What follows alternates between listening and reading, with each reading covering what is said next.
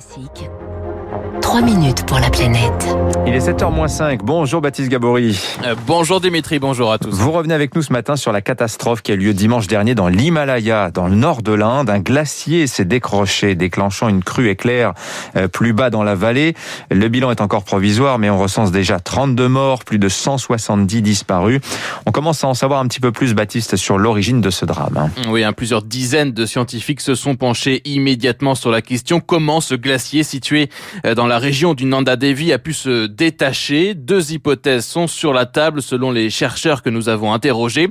Soit le glacier lui-même a glissé sur son socle, hein, potentiellement la glace qui colle à la roche est remontée à 0 degré et donc a glissé. Deuxième hypothèse, euh, plus probable, c'est une déstabilisation de la roche elle-même située en dessous du glacier.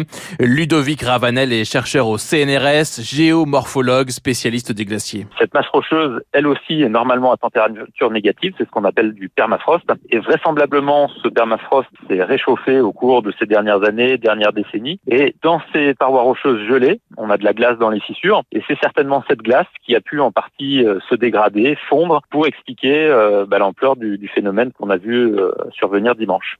Le glacier en question hein, était un glacier suspendu situé à 5600 mètres d'altitude sur des versants avec des pentes à 30 degrés.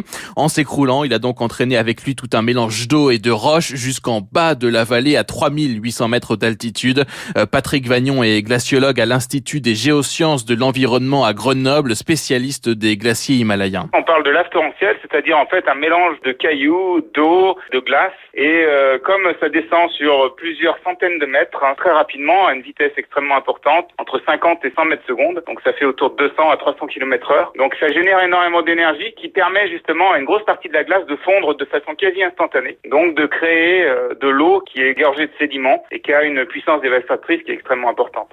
La vague qui a déferlé dans la vallée a atteint plus de 15 mètres de haut, emportant tout sur son passage, notamment un barrage en construction et une centrale hydraulique, des phénomènes qui restent rares mais qui inquiètent y compris en France où plusieurs glaciers dans les Alpes sont euh, eux aussi sous haute surveillance. Il y a des thermistances qui sont installées à l'intérieur du glacier, donc en fait c'est des thermomètres qui mesurent la température de la glace depuis la surface jusqu'au socle rocheux pour voir si cette température augmente, pour prédire si euh, un risque de dérapage du glacier est probable à partir du moment où la température de la glace au contact avec la roche, donc sous le glacier, arrive à 0 degré.